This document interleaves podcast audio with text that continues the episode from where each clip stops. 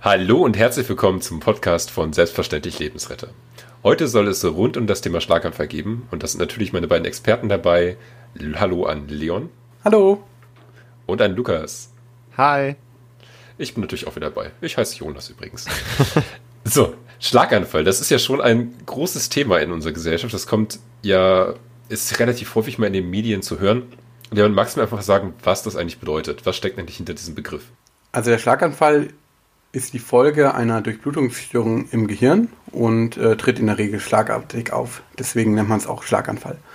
Als Ursache liegen dem zugrunde entweder eine Hirnblutung, das ist der seltenere Fall in ungefähr 20 Prozent der Fälle, und, äh, oder eben ein, der Verschluss einer Arterie, ein, eines Blutgefäßes, äh, die eben das Hirn versorgt. Das ist dann eben in 80 Prozent der häufigere Fall. Und im Rahmen dieses Schlaganfalls kommt es also zu neurologischen Ausfallerscheinungen, also sowas wie Lähmungen oder Missempfindungen oder auch ähm, Sprachstörungen. Eine Schädigung des Nervensystems eben auch. Genau, und dabei ist es eben so, dass wir nicht unterscheiden können, ob das jetzt eben eine Blutung ist oder so ein Verschluss von einem Gefäß. Ähm, spielt eigentlich auch keine Rolle, weil die Symptome sind ganz gleich, also man kann es nicht unterscheiden. Äh, aber das, was wir machen müssen als Ersthelfer, ähm, das unterscheidet sich auch nicht. Deswegen äh, müssen wir gar nicht genau differenzieren können, was jetzt wirklich die Ursache ist. Hm. Und wie häufig kommt das insgesamt vor? Also wenn man auf Deutschland gerechnet, also wie wahrscheinlich ist es, dass wir da erste Hilfe leisten müssen? Also wenn man sich da die Zahlen anguckt, die quasi auch im Statistischen Bundesamt gezeigt werden, dann sind das ungefähr 250 bis 270.000 Schlaganfälle pro Jahr in Deutschland. Die Tendenz natürlich steigend im Rahmen des demografischen Wandels und von diesen 270.000 sind 200.000 Erstereignisse und die anderen sind dann quasi Rezidive, das heißt nach einem erstmaligen Schlaganfall wieder erneut aufgetretene. Wichtiges Ereignis oder ein, eine dringende Situation, in der wir erste Hilfe leisten müssen, äh, die relativ oder vergleichsweise häufig auftritt.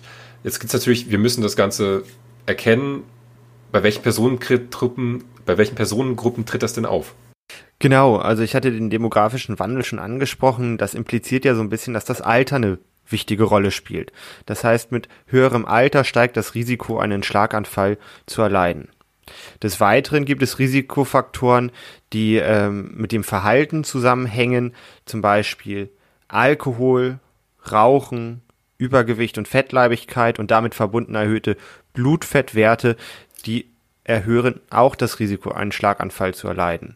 Und da nun mal häufiger das männliche äh, Geschlecht zu diesen ähm, Genussmitteln greift, ist auch da dann statistisch gesehen das männliche Geschlecht eine Prädisposition, ein Risikofaktor, einen Schlaganfall zu erleiden. Des Weiteren ist es so, dass ähm, man auf diese Sachen Einfluss hat, aber es gibt auch genet eine genetische Dispo Disposition, die nicht beeinflussbar ist. Das heißt, auch da, wenn in der Familie mal einer aufgetreten ist, erhöht es das Risiko, auch einen Schlaganfall zu erleiden. Ja, grundsätzlich, äh, so ich stimme da voll zu. Ähm, das sind eben diese beeinflussbaren Sachen, die in meinen Augen einfach unheimlich wichtig ist. Weil wenn man weiß, durch dieses Verhalten ähm, kann ich eben, oder wenn ich das Verhalten eben nicht an den Tag lege, also wenn ich nicht rauche, wenn ich nicht Alkohol trinke, kann ich eben mein Risiko zu reduzieren, eben einen Schlaganfall ähm, zu erleiden, dann ist das ja eine sehr gute Sache. Das heißt, äh, nur wenn ich weiß, was wirklich das Risiko erhöht, kann ich mein Verhalten daran anpassen, äh, um eben zu verhindern, dass es überhaupt zu so einer solchen Situation kommt.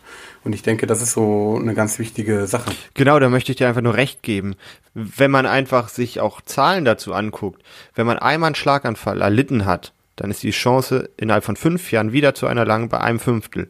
Und wenn man einen erhalten hat, einen Schlaganfall ja, erlitten hat, dann äh, ist das Risiko daran zu versterben innerhalb von fünf Jahren danach bei 45 Prozent. Und ich denke, dieses Risiko, das muss man einfach beeinflussen und sich entsprechend auf die genannten Risikofaktoren, also ja, reduzieren. Ne? Also so gut es geht. Hm. Ich kann mir tatsächlich auch äh, vorstellen, dass äh, auch das weibliche Geschlecht sozusagen in der im Auftreten der Schlaganfälle in den äh, nächsten Jahren und Jahrzehnten zulegen wird, weil es ja eben so ist, dass äh, Frauen in den letzten 30, 40 Jahren einfach vermehrt auch äh, mehr angefangen haben zu rauchen, mehr Alkohol konsumiert haben. Das war ja früher ähm, ganz anders vom Geschlechterverhältnis her. Deswegen könnte ich mir vorstellen, dass es sich so ein bisschen angleicht, äh, weil das ja eben hauptsächlich Folge davon ist, dass eben Männer vermehrt zu diesen Risikofaktoren neigen oder zu einigen davon zumindest. Und da das jetzt im Laufe der Emanzipation irgendwie ja sich auch so ergeben hat, dass Frauen auch mehr ähm, rauchen, mehr Alkohol trinken, als früher vielleicht der Fall war. Also früher meine ich jetzt so vor 60, 70 Jahren. Ähm, ist das meine Prognose, dass auch äh, sich diese Geschlechterunterschiede so ein bisschen ausgleichen werden. Okay, genug von den ganzen Theorien. Lasst uns mal zu den konkreten Symptomen kommen. Wie kann ich denn jemanden erkennen, der möglicherweise einen Schlaganfall hat? Ich meine, das interessiert mich ja als Ersthelfer. Das ist eine sehr, sehr wichtige Frage. Also grundsätzlich ist es so, dass eben ganz unterschiedliche Symptome auftreten können. Die können quasi ähm, den ganzen Körper betreffen und können sehr unterschiedlich aussehen. Deswegen, weil es eben so unglaublich äh, eine große Bandbreite einfach an Symptomen ist, gibt es da ein schönes Schema. Das nennt sich Be Fast, also sei schnell. Und das ist gleichzeitig auch so die Hauptmessage eigentlich für die, für die Maßnahmen, die wir nachher besprechen. Ähm, Be Fast, das ist ein Akronym, das heißt, die Buchstaben sind immer ein Anfangsbuchstabe von einem Symptom. Das B steht dabei für Balance oder Balance und soll einfach aussagen, okay, die, äh, eine Person, die einen Schlaganfall hat, die kann ähm, Schwindel, über Schwindel klagen oder kann auch Koordinationsschwierigkeiten haben. Dazu kann man bei diesen Sachen äh, auch noch äh, die Kopfschmerzen ergänzen, Übelkeit erbrechen, die in diesem Rahmen, was man ja auch kennt, wenn einem schwindelig ist, dass einem da übel schlecht wird, diese Symptome können in diesem Zusammenhang auch auftreten. Sehr wichtige Ergänzung, genau. Das E ähm, steht für, dann für Eis, also für die Augen weil einfach oft Sehstörungen auftreten können. Das kann sich so äußern, dass eben Gesichtsfeldausfälle auftreten. Das heißt, die Leute sehen vielleicht mit dem Rech oder mit dem Teil vom rechten Auge einfach nichts mehr, laufen vielleicht gegen irgendwelche Gegenstände, äh, weil sie sie einfach nicht wahrnehmen. Es kann aber auch so sein, dass sie über Doppelbilder klagen, also dass sie alles doppelt sehen. Oder wenn sie in eine bestimmte Richtung ähm, mit den Augen schauen, dass sie dann eben so Doppelbilder haben. Das kann auch auftreten. Das ist also schon mal das Bi. Und dann das Fast, F steht für Face, also Gesicht. Und äh, das steht eben dafür, dass man meist eine einseitig veränderte Mimik hat. Ähm, das kann eben sein, dass ein Mundwinkel runterhält. Es kann auch sein, dass ein bisschen ähm, Spucke daraus, Speichel daraus läuft. Ähm, und das kann man eben ganz einfach überprüfen zum Beispiel, kommen wir gleich nochmal ein bisschen näher drauf, wenn man einfach die Person lächeln lässt oder wenn die Stirn runzeln äh, lassen, äh, das können die dann nicht mehr. Das Lächeln sieht irgendwie komisch aus und das Stirnrunzeln funktioniert vielleicht nur noch auf einer Seite. Genau, da ist ganz klar, es gibt da komplette Abstufung von nur ganz leichten äh, Symptomen in dieser Richtung, die Leon genannt hat, also wirklich nur Störung beim Lächeln, bis hin zur kompletten Ausprägung, wo man eben die genannten Symptome alle komplett hat. Also da muss man einfach auch so ein kleines Auge für haben, dass man entsprechend auch kleine Symptome da schon erkennt. Genau. Das A steht dann für Arms, also die Arme, weil äh, es eben häufig beim Schlaganfall dazu kommt, dass man eben einen ha Arm nicht mehr anheben kann auf einer Seite oder wenn man den eben angehoben hat, dass man den nicht mehr lange halten kann. Ähm, genau. Das S steht dann für Speech, also die Sprache, weil es häufig zu einem gestörten Sprachverständnis oder zu einer gestörten Sprachproduktion kommt. Also manchmal kann es sein, dass die Leute nicht mehr verstehen, was ich denen sage, oder dass sie eben äh, sich nicht mehr artikulieren können. Und das kann sich jetzt so äußern, dass sie gar nicht mehr reden können. Das ist aber der seltenste Fall. Ähm, aber eben auch, dass man es nicht mehr versteht, dass es eine verwaschene Sprache ist, oder dass sie auch so Wortfindungsstörungen haben, oder auch einfach einzelne Buchstaben vergessen oder auch verwechseln. Auch das kann auftreten. Und das T, das steht für Time und das kann jetzt quasi auf zwei Arten interpretiert werden. Ähm, einerseits ist es einfach so, dass diese Symptome von der einen auf die nächste Sekunde auftreten, weil eben sich das Gefäß verschließt und das geht ganz schnell oder weil eben die Blutung auftritt und dann blutet es ins Gewebe ein und dann kommen diese ähm, Symptome eben auch ganz schnell. Also es ist nichts, was sich über, irgendwie über Wochen, Monate lang entwickelt, sondern das ist jetzt von die eine auf die andere Sekunde. Und es ist aber unheimlich wichtig, habe ich ja schon mal gesagt, be fast, also schnell zu sein. Deswegen heißt das T, T auch Time im Sinne von, man muss wirklich schnell handeln und so schnell es geht Notruf absetzen, ähm, weil mit jeder Sekunde, die verstreicht, einfach Hirngewebe untergeht. Also wenn ich noch einmal zusammenfasse, be fast, balance, eyes, face, arms, speech und time. Das klingt für mich so, als wäre es mir die Gesamtheit der Symptome. Das ist die, die der Pool aus mehreren Symptomen ist, als statt ein spezifisches Einzelnes, dass man auf viele verschiedene Dinge achten muss, um sowas zu erkennen. Genau, das war ja das, was ich vorhin so ein bisschen angedeutet habe. Ja, das ist quasi, je nachdem, wo das im Gehirn jetzt betroffen ist, kann es sich ganz unterschiedlich äußern. Und damit man einfach eine große Bandbreite abgedeckt hat, gibt es eben dieses ähm, Be-Fast-Schema, an dem man sich orientieren kann, was man einfach sozusagen abarbeiten kann, wenn man den Verdacht hat, da ist irgendwas komisch, ähm, um dann einfach zu sehen, okay, äh, könnte hier vielleicht ein Schlaganfall vorliegen, weil es ist eben nicht so, dass immer alle Symptome vorliegen, sondern es kann auch immer sein, dass nur ein oder zwei dieser Symptome vorliegen und auch dann sollte ich natürlich handeln. Gut, bevor wir dann zu den Maßnahmen kommen, möchte ich noch einmal eine kurze Frage an euch stellen bezüglich der Symptome der Vorweihnachtszeit, die ja schon ist. Habt ihr eigentlich schon eure Weihnachtsgeschenke alle eingekauft? Ähm, wenn ich ehrlich bin, einen Teil habe ich ja. Die habe ich relativ früh schon äh, im Herbst besorgt, aber die meisten äh, fehlen mir leider noch. Bei mir ist es glücklicherweise so, dass so meine Kernfamilie und ich vor ein paar Jahren gesagt haben, wir schenken uns einfach nichts mehr, weil die Vorweihnachtszeit dadurch viel entspannter wird und auch der heilige Abend auch irgendwie nicht nur so auf diese Geschenke fokussiert ist. Äh, wir kochen dann lieber zusammen. Für meine Neffen und für meine Freundin habe ich aber natürlich äh, schon was besorgt. Okay, wunderbar. Ich muss da noch mehr Maßnahmen ergreifen. Genau wie Lebensretter beim Schlaganfall. Was macht man denn, wenn man eine Person auffindet, auf die das Be-Fast-Schema denn zutreffen würde? Genau, das Aller, Allerwichtigste ist bei der ganzen Sache Ruhe zu bewahren. Denn wenn ich mir überlege, wo treffe ich eine Person, die einen Schlaganfall hat? Häufig ist es das häusliche Umfeld, vielleicht die eigenen Angehörigen, die Großeltern oder auch wenn ich ähm, auf Veranstaltungen bin, wo viele alte Leute sind, ähm, die entsprechend die Altersgruppe passen, die das haben können. Das Wichtigste ist Ruhe bewahren. Wenn ich dann entsprechend äh, mir die Person angucke und das von Leon beschriebene Fast oder Be-Fast-Schema mache und diesen Verdacht habe, dann ist es ganz, ganz wichtig, den Notruf abzusetzen und dabei ohne Zeitverzug. Jeglicher Verdacht sofort den Notruf absetzen. Da auch wieder würde ich sagen, kommt das Ruhebewahren wieder zurück.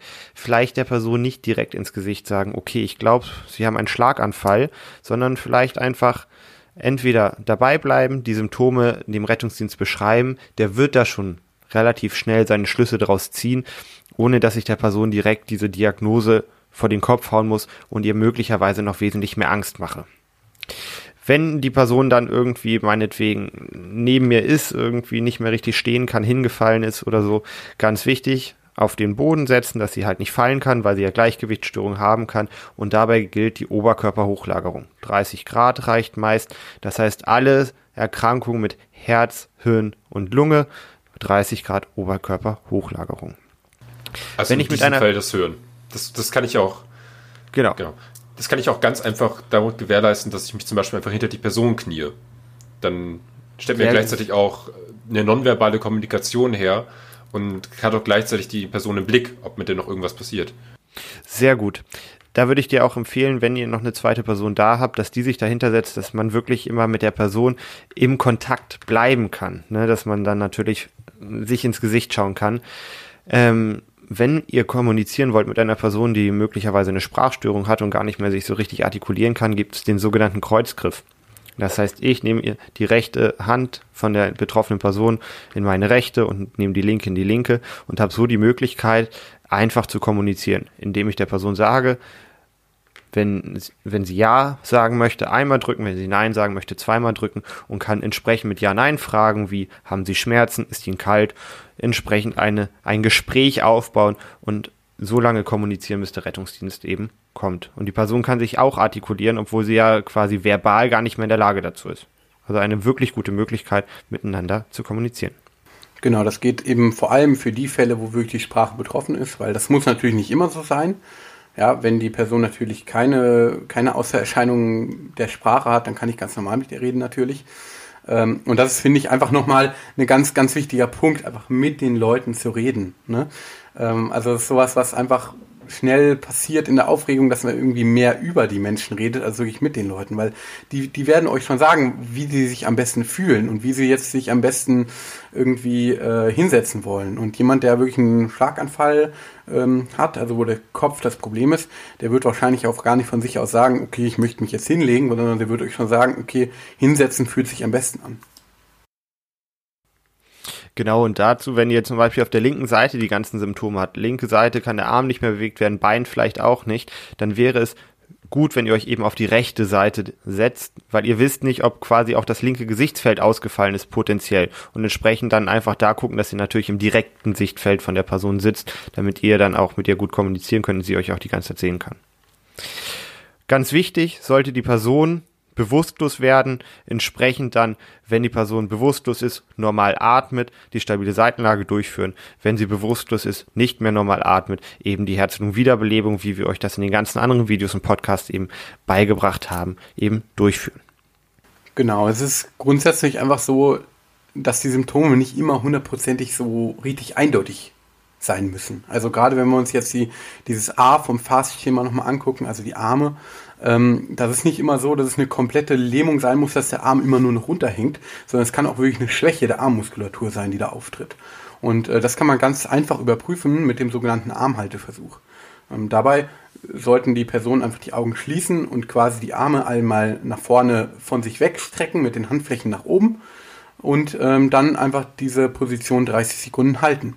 Und äh, im Falle eines Schlaganfalls, der den Arm mit betrifft, würde der Arm, der betroffen ist, dann einfach nach einer kurzen Zeit nach unten sinken, weil die betroffene Person äh, die, den Arm einfach nicht so lange halten kann. Genau, wenn wir dann quasi die Maßnahmen eben dann komplettieren wollen, Leon hat schon angesprochen, mit der Person reden, ganz, ganz wichtig.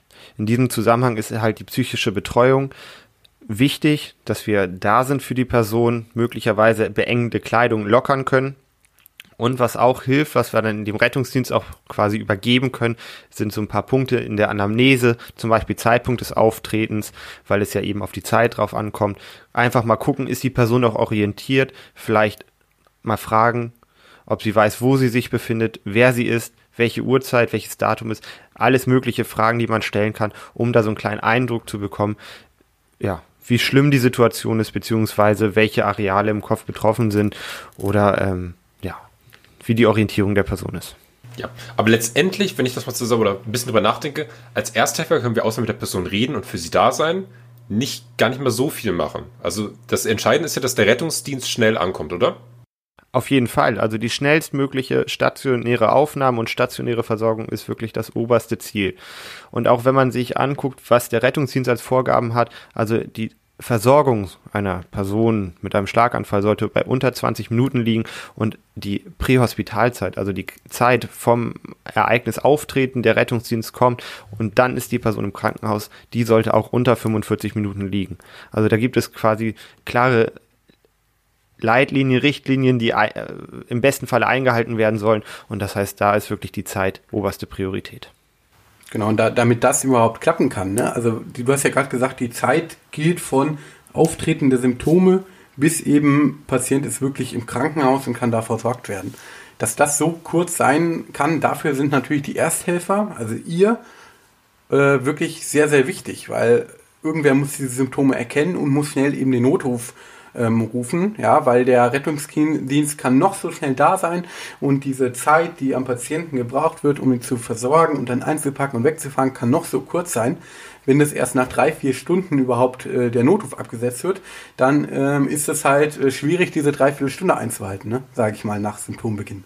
Äh, weil, äh, weil einfach zu viel Zeit ähm, vorher schon ins Land gegangen ist. Und das ist tatsächlich etwas, was wir ähm, jetzt aktuell in der Corona-Krise vermehrt sehen, dass eben dieser Notruf viel später abgesetzt wird, weil die Leute ähm, einfach ja denken, naja, oh, jetzt ist irgendwie, kann ich meinen Arm nicht mehr gut bewegen, naja, warte ich mal ab, gucke mal, vielleicht ist es in einer halben Stunde weg. Und dann ist es irgendwie nach zwei Stunden nicht besser.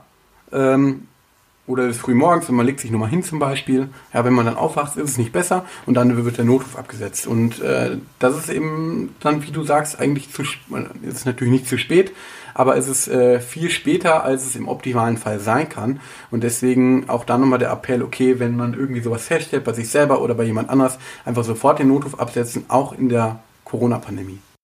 Genau, man braucht auch keine Angst haben, dass man da irgendwie den Notruf fälschlicherweise abgesetzt hat, weil zum Beispiel eine Person beschriebene Symptomatik hatte und die auf einmal wieder weg ist. Und man sich dann eben überlegt, hä, habe ich da jetzt einen Fehler gemacht? Nein, denn es gibt nicht nur immer die volle Ausprägung des Schlaganfalls, sondern es gibt auch die sogenannte TIA, eine transistorische ischämische Attacke, also eine kurzzeitige, ein vorübergehendes neurologisches Defizit, was einige Minuten dauern kann und entsprechende Störungen in der Motorik, Sensibilität, Sprache oder auch beim Sehen haben kann. Und das kann ein Vorbote für einen Schlaganfall sein. Und entsprechend, wenn man solche Symptome hat, feststellt, dass sie entsprechend bei den Angehörigen, bei den Liebsten äh, eben auftreten, einfach den Rettungsdienst rufen. Die, die kommen, es geht schnell ins Krankenhaus und vielleicht kann man dann einen richtigen Schlaganfall eben auch verhindern. Genau, weil der Punkt dahinter ist einfach, ähm, wie du sagst, es ist ja Vorbote vom Schlaganfall und die kann man noch verhindern, indem man eben ähm, dann eben die, die Ursache, die diesen Schlaganfall oder diesem noch nicht vollkommen ausgeprägten Schlaganfall, diese, diese Vorbote, wenn man die eben findet, kann man eben dann den, den richtigen Schlaganfall, der dann vielleicht folgt, innerhalb der nächsten äh, paar Wochen, Tage oder Monate, ähm, die kann man eben dann eventuell finden, die Ursache, und eben dann ähm, beseitigen im besten Fall. Und das geht natürlich nur im Krankenhaus und äh, da müssen Ärzte ein paar Tage einfach äh, mal schauen. Also es dauert ein paar Tage stationären Aufenthalt, um da eben rauszufinden, was ist da eigentlich los. Okay. Wir kommen jetzt langsam zum Ende der Folge. Das ist ja die Stelle, wo wir mal ganz gerne zusammenfassen, was so das Wichtigste ist, was man aus dieser Folge mitnehmen sollte, was die wichtigsten Punkte waren. Was waren die diesmal für euch? Für mich ist der wichtigste Punkt, be fast, also seid schnell. Ja, also merkt euch diese Symptome einfach, die wir ähm, intensiv besprochen haben.